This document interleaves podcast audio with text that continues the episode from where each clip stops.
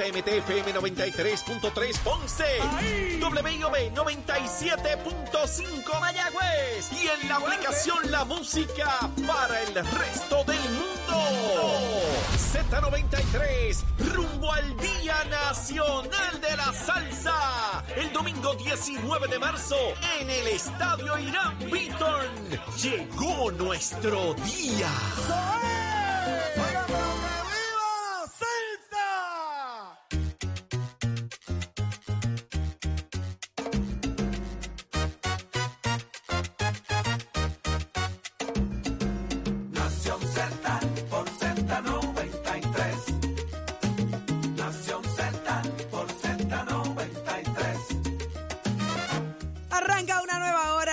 Nación Z por Z93, 93.7 en San Juan, 93.3 en Ponce y 97.5 en Mayagüez, todo Puerto Rico. Cubierto del mejor análisis, la buena información, como a ti te gusta. Saudi Rivera es quien te habla, junto a Jorge Suárez, Eddie López en esta nueva hora. Buenos días, muchachos. Buenos días, buenos días. Buenos días, Saudi. Buenos días, Eddie. Buenos días, Puerto Rico. Listos, prestos y dispuestos para continuar el análisis que a usted le gusta aquí en Nación Z. Buenos días, Eddie. Contagiado con el, con el entusiasmo del señor del, del anuncio. ¿Viste? El Día Una Nacional de la Salsa. Una nueva hora que comienza de jueves 16 de febrero del año 2023. Mucha información todavía para ustedes, mucho diálogo y sobre todo mucho análisis, el que usted ha hecho su favorito. Levántate que el despertador te está velando y te agarra el tapón saudí. Y nos escuchas a través de la emisora oficial del Día Nacional de la Salsa este próximo 19 de marzo, donde todo Puerto Rico, Estados Unidos y el mundo se dará cita a disfrutar de la buena música y el día perfecto para el verdadero salsero. Sin ¿Cómo? pandemia. Sin pandemia, ¿verdad? Sin restricciones, esta vez no las hay, que no sea la seguridad. Hay una información sumamente importante que queremos compartir con usted, Jorge, ¿de qué se trata? Saudi y a los muchachos que nos ayuden en producción a que puedan ver eh, la imagen. Una joven de 5 años, una niña de 5 años, Valentina Tejada Rodríguez, Ay, diagnosticada con leucemia, por lo que se encuentra hospitalizada en el Hospital Pediátrico del Centro Médico Unidad Oncológica. Está hospitalizada para recibir un tratamiento de quimioterapia previo a un trasplante de médula ósea que va a eh, enfrentarse esta niña de 5 años. Fue aceptada en un hospital en Miami, por lo que necesitamos la cooperación del pueblo de Puerto Rico. Su madre, Verónica Rodríguez, pasa ahora mismo una batalla contra el cáncer Ay. y necesita obviamente la cooperación del país para ayudar a sobrellevar esta situación que se enfrenta la familia. Para información, en el 787-246-0287. 246-0287 para las personas que puedan ayudar y cooperar a esta niña. Tienen ATH móvil. Por, por ahí mismo, sí, por esa ese misma, mismo número, ese mismo repite el número por ATH móvil. es 2 787-246-0287. Esto es una familia de Naranjito eh, y nos hacen llegar obviamente pues la petición y la solicitud. La imagen de la jovencita está colocada en la aplicación La Música y en el. Facebook para que lo vean. Cinco años, Valentina Tejada va a tener un trasplante de médula ósea. Su madre lamentablemente también está batallando contra la enfermedad del cáncer. Se pide la cooperación del país. para que lo 246-0287 es el número de ATH móvil. Haga su aportación. Hoy por ella, mañana puede ser tú. 787-246-0287. Y ya está en línea telefónica Wanda Soler y ella es la alcaldesa de Barceloneta. Muy buenos días, Buenos días, alcaldesa. Muy buenos días, muy buenos días para Buenos días, todos alcaldesa. ustedes y para los radioescuchas. Un placer. poder ¿Cómo está? ¿Cómo está Barceloneta? ¿Cómo están las cosas por allá? Pues mira, Saudi, para gloria de Dios, Barcelona sigue creciendo, sigue, seguimos con los proyectos Bueno. a pesar de los tiempos que hemos vivido. En estos días recientes acabamos de inaugurar nuestra parada Plazuela, así que están todos invitados para que graben un programa desde acá, desde Barcelona. Eso. ¿Dónde qué? Vamos para allá. Estamos ubicados en la carretera 684, es un nuevo espacio gastronómico que se compone de varios kioscos desarrollados por nuestra administración municipal y que fomentan lo que es esta famosa ruta del chinchorreo acá en nuestro en el área norte de nuestro Barceloneta. Bueno, alcaldesa, nosotros somos fáciles. Nosotros café a esta hora, obviamente, con eso y, y unos sándwichitos con eso eh, le- le- Yo nos quiero- quedamos allí. Yo quiero ir para Yo le allá. voy a mandar un mensajito Ustedes a hacer ahora. es poner fecha, poner fecha y acá los esperamos con sandwichitos y con todo. Mire, y seguimos por ahí para esta ruta gastronómica de comida criolla, de comida de marisco, muchas cosas Qué buenas acá en. Barceloneta. Se pasa bien, se pasa bien y hay varios proyectos también en desarrollo. ¿Qué otras cosas hay pendientes, alcaldesa? Mira, pues Pues aparte de estos kioscos, que son cuatro kioscos eh, hermosos, artesanales, donde vamos a fomentar la ruta del chinchorreo con comida eh, criolla, de marisco, vamos a tener un kiosco que se va a especializar en lo que son dulces, flanes, cheesecake, eh, frappe, entre otras cosas. También tenemos en, la carretera 684 un recorrido maravilloso en la cual se observa lo que es el litoral, varios espacios de entretenimiento y deportivos. Tenemos también versiones pistas de go-karts. Llegas al malecón en la comunidad Boca, que es la desembocadura de Río Grande de Manatí, donde se encuentra con ese hermoso océano Atlántico.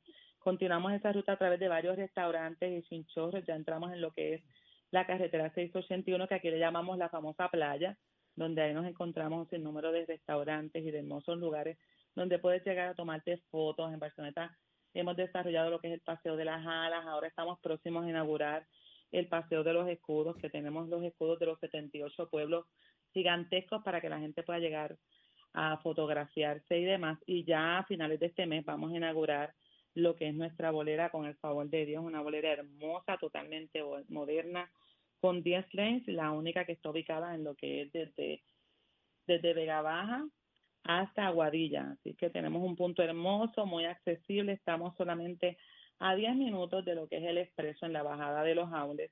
Y lo que buscamos es complementar esa ruta turística donde se pase bien y podamos disfrutar en familia con personas de todas las edades. Qué interesante. Está chévere esto. Óigame, pero aprovechando que la tenemos aquí con Sí, nosotros. hay que hacer la pregunta Ah, obligatoria, alcaldesa. El Partido Está- Popular. Está empezando el Partido Popular a afilar cañones por ahí. ¿Cómo, primero, ¿cómo está preparándose la movilización para el día 26 con los delegados y, y el asunto ahí en Barceloneta? Pues mira, que ya hicimos la asamblea distrital, la celebramos el pasado lunes, de verdad fue todo un éxito y te tengo que decir que yo creo que en Dios todo obra para bien porque esta situación que estaba enfrentando nuestro partido, ¿verdad? No, La realidad es que el pueblo percibía que no teníamos un norte con esta llegada de esos candidatos, buenos candidatos que aspiran al liderato del PPD en la próxima asamblea que vamos a estar celebrando. Yo creo que lo que ha hecho es avivar la llegada de, de tres buenos candidatos que se observan llenos de vida, con, con juventud y deseos de unión, ha fortalecido nuestro partido. ¿Te Así que favorece alguno de ellos directamente, alcaldesa? ¿Se ha pues mira, en este momento todavía no he favorecido a ninguno en particular. Eh, tenemos una reunión de liderato para poder determinar, ¿verdad?, cuáles son las características de cada uno. Sabemos que son excelentes candidatos todos, pero en el caso particular mío me gusta analizarlos individualmente y saber cuáles son los ofrecimientos. Los tres tienen excelentes características, pero queremos garantizar, ver un poco más allá para entonces poder enfilar nuestros cañones y garantizar que el candidato que nosotros favorezcamos sea el ganador. No necesariamente porque Javier Hernández sea el alcalde, el presidente de la asociación de alcaldes, ya automáticamente tiene el favor de los alcaldes así. Pero en el caso mío, yo soy muy analítica. Yo creo que la responsabilidad de dirigir el partido en este momento trascendental eh, se tiene que evaluar con detenimiento. Javi Hernández es excelente. Yo he trabajado con él, es mi colega. He visto muy de cerca cómo cada mañana eh, es muy responsable en garantizar, orientarnos a todos los sucesos del país, sobre todo fiscalizar, que es importante fiscalizar. Yo soy partidaria de que todos entiendan que nosotros tenemos que enfilar nuestros cañones para poder fiscalizar correctamente y garantizar que el pueblo tenga lo mejor, que es calidad de vida. Yo creo que ya el pueblo habló claramente en las elecciones pasadas y están cansados de la politiquería. Aquí buscan candidatos que quieran trabajar con el corazón día a día para un Puerto Rico mucho mejor y para echar obviamente nuestro PPD hacia adelante. Y, y ahí mismo, ¿verdad? Porque la, la otra, una de las otras figuras es mujer y alcaldesa también, así que eh, maneja el mismo tema. Y, y el otro es el representante, que ha estado en varios términos ahí también. Y usted siempre ha asumido postura, pero analítica. Siempre le hemos visto así, alcaldesa. Y me imagino que eso será el norte. En algún momento hará usted una expresión de, de por dónde va eh, su respaldo.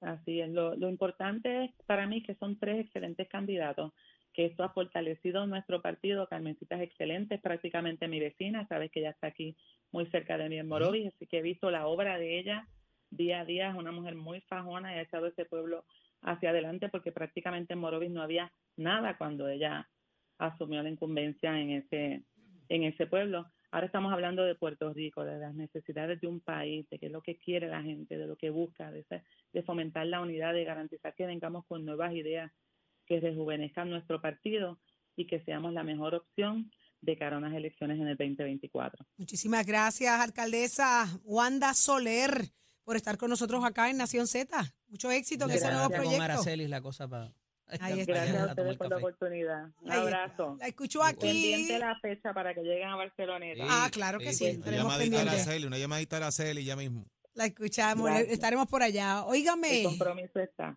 Ahí es. Mírela ahí. Ahí estuvo con nosotros Wanda Soler, alcaldesa de Barceloneta. Y vamos al análisis del día, que ya está listo. Adelante, Eddie. Noticias, controversias y análisis. Porque la fiscalización y el análisis de lo que ocurre en y fuera de Puerto Rico comienza aquí, en Nación Z. Nación Z por, por Z93. Este segmento es traído a ustedes por Caguas Expressway, donde menos le cuesta un Ford. Damos paso al segmento del análisis del día. Como todos los jueves, tenemos a nuestro experto en comunicaciones que hoy sí se levantó temprano, Dani Hernández. Buenos días, Machete. Buenos días, Eddie. Saludos a todos. Buenos días. Y está con nosotros también el ex senador Nelson Cruz, de allá del sur. Buenas tardes. Buenos días, senador. Bueno, buenos días, licenciado. Y a Dani, que por fin se levantó temprano. Miren, quería analizar con ustedes una, un aspecto fundamental y yo creo que aquí hay mucho para, ¿verdad? Para de alguna manera desmenuzar. Y es que estas tres encuestas que ha publicado el Nuevo Día, back to back, en estos últimos tres días, eh, parecería tener un entorno de condiciones eh, propicias a los resultados que estamos viendo, que tiene hasta un resultado tan holgado en favor de la comisionada residente Jennifer González. ¿Cómo lo ven? Comienzo contigo, Dani. Mira, a, a mí me da, ¿verdad? Este, me da pena con Nelson que lleva aquí describiendo el país de las maravillas durante tantos meses, diciendo que todo está súper bien y que vamos, este, olvídate, esto ya mismo lo que nos falta es que salga Mickey Mouse por ahí por las paredes. Este, y cuando le preguntas a la gente, lo primero, en, en verdad, en la primera entrega de la encuesta, la situación económica, el uso de los fondos federales sobre todo, la gente entiende en inmensa mayoría, más de un 60%, casi un 70%, que, que no se están usando bien, que no han visto los frutos de esos fondos y en realidad nadie los ha visto. Entonces, pues ese falso positivismo, pues hoy vemos cómo se derrumba incluso con la preferencia o, o la no preferencia de, de la gente dentro del mismo Partido Nuevo Progresista, que a la misma vez casi un 70%, 64% creo que es, dice que, que Pedro Pierluisi no está haciendo las cosas bien y no están satisfechos con él. Sin embargo, pues ya se ve la encrucijada porque por otro lado, pues Jennifer González aparenta ser que todos los PNP piensan que ella es la que sí puede arreglar la cosa. Nelson, ese poco también el 69% es real, esos 39 puntos de ventaja de la comisionada sobre el, sobre el gobernador, ¿es real? Esos números. Este periódico en, en ocasiones pasadas no las ha pegado todas, así que cada, cada candidato evaluará su, su encuesta, sus números. Yo te puedo decir que como político y estando en la calle por los pasados Ujú. 27 meses, que tengo que decir que la gente eh, tiene otra otra visión. A veces tú comparas los números de estos días con lo que sale hoy, pues a veces no hace contraste. Eso allá, pues los, los estrategas de su- cada candidato que fue evaluado en esta encuesta. Pero me estás este diciendo medio. que pudiera ser, que pudieran tener... Bueno, pues, quién sabe. Yo no sé la muestra, o sea, no, no he entrado en eso porque primero que nada ese periódico nunca lo he Ok, leído. déjame ni- rehacerte la pregunta entonces, reformulártela. De ser esos números correctos, eh, ¿a qué atribuyes de ese, ese cantazo a la imagen de Pierluisi? Bueno, esa, esa, esa, esa ventaja tan grande cuando tú la miras, pues, y, y no profundizas sobre los elementos, ¿verdad? Pues tú dices contra. Pero tú tienes un gobernador que ha estado en la calle todo el tiempo, que ha estado sentado en la silla de la Junta de Supervisión Fiscal, algo que los otros gobernadores no hacían. Tú ves un gobernador eh, tratando de luchar contra la Junta de Supervisión tratando de luchar contra la legislatura, tratando de, enviar proyectos, poniendo la casa en orden. Ves una comisionada que también de igual manera está del lado de los alcaldes buscando que se pueda agilizar los proyectos, los permisos que están aguantados en el cuerpo ingeniero, por darte un ejemplo. Aquí hemos visto dos funcionarios de gobierno trabajando incansablemente. Que el momento de las primarias llegara, pues mira, eso, eso a final de, año se estará viendo.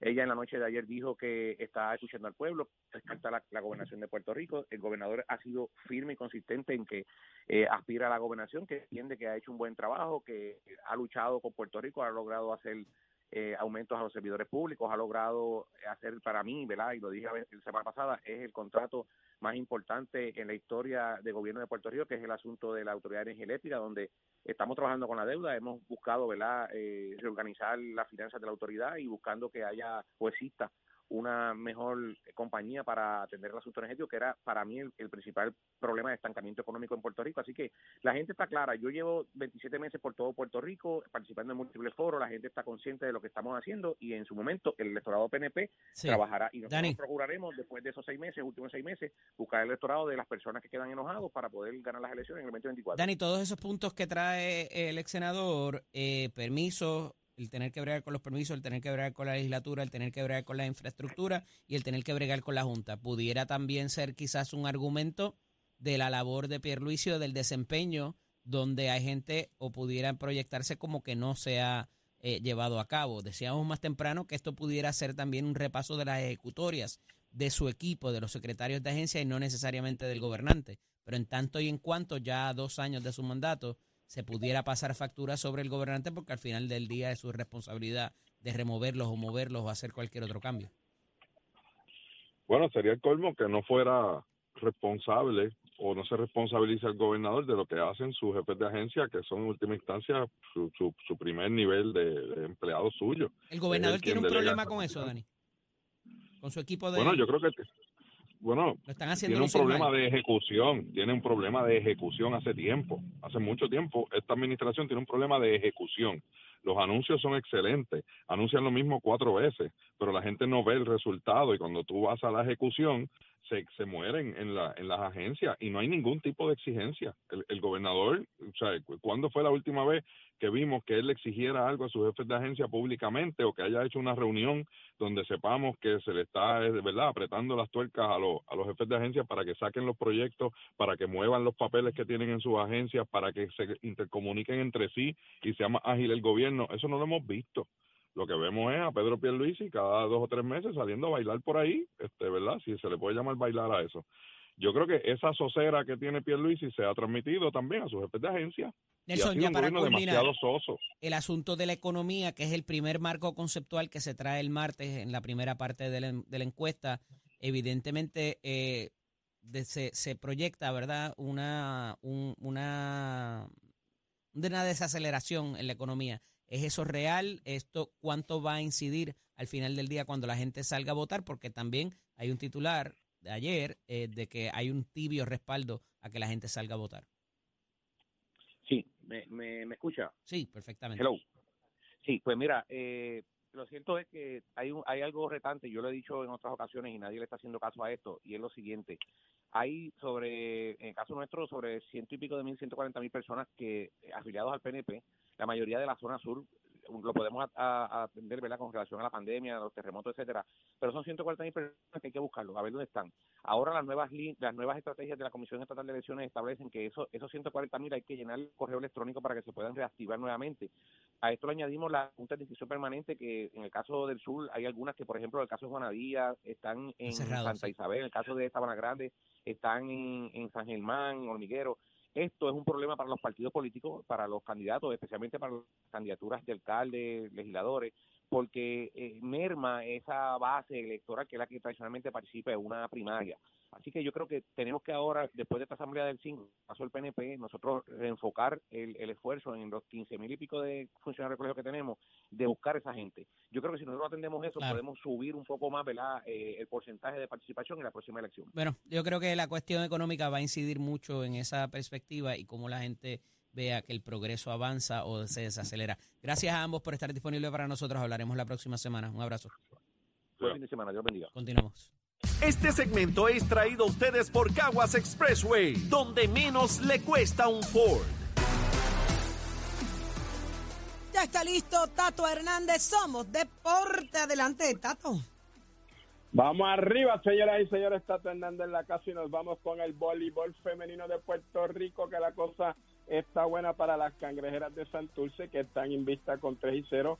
Mantuvieron anoche su invista anoche miércoles y siguen sin perder un set en la joven campaña 2023 del voleibol superior femenino. Óigame, las cangrejeras vencieron en tres parciales 25-19, 25-22, 25-23 a las Leonas de Ponce, quienes no han visto la luz del día tienen 0 y 4. Este partido fue afectado en el Coliseo Roberto Clemente en San Juan.